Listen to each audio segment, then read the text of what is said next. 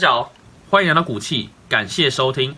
那我们今天要讲的主题是中国监管风暴，各大产业企业受到重重创，到底有没有原因，还有尽头呢？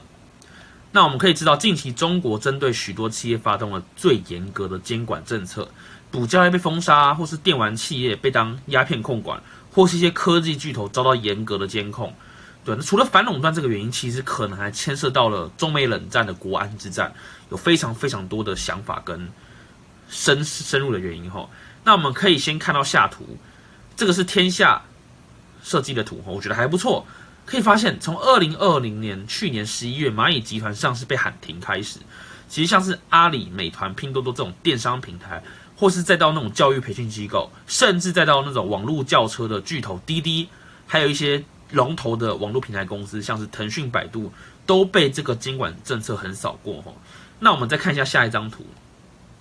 这个是根据中国电子信息产业发展研究院发布的数据，我们可以得知，中国政府针对数据监管的手段，目前也是急速的在增加哈。那为什么会有今天这种局面呢？其实主要原因有三个。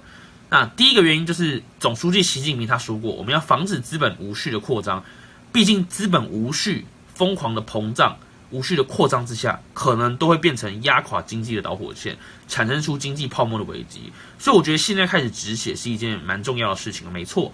那第二个原因是防止资本家剥削消费者。那中国政府近年来针对垄断、反竞争行为非常的严格哈，为了规范市场秩序、保护消费者。那为什么要做这件事情？例如有些主流电商，长久以来他们都利用市场的地位强迫卖家二选一哈，而且这些主流电商利用资本优势不当的补贴去抢市场，那这会造成什么？很多那种街边的小贩他们都没有生存空间，都逐渐被压出场了。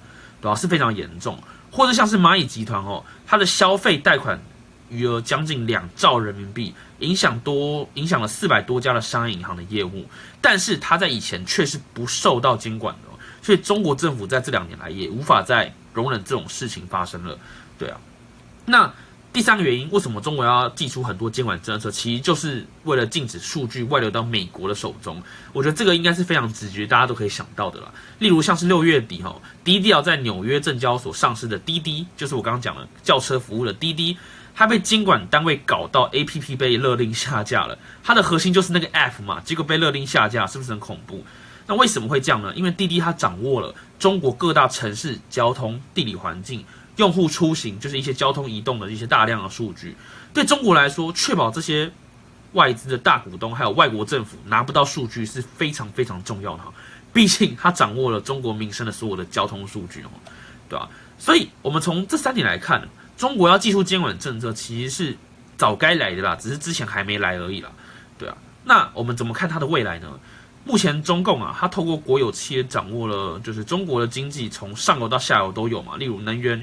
原物料、交通运输、金融、电信这些战略的产业都有，他手上握着市场定价、金流、资讯流等等的基础设施的大权，掌控着中国经济哈。那现在尤其又在数位化的趋势下，各大产业在数位化的资讯下都有大数据嘛，对不对？那这些数据可能都会影响到国安等等的。所以目前监管的企业啊，我刚刚举的这几个例子，其实只是一些龙头，我觉得算是用来杀鸡儆猴了。后面还有非常非常多的企业，其实都是需要受到监管的，所以我认为呢，还这条路还久着呢，未来还会有更多更越更多更多的企业被监管住，所以未来在投资中国的产业或是在中国发展的企业家们，其实都一定会注意到这一块了。对，好，那各位对于就是我今天介绍的这个中国监管有什么想法呢？对未来的投资市场会不会有什么影响呢？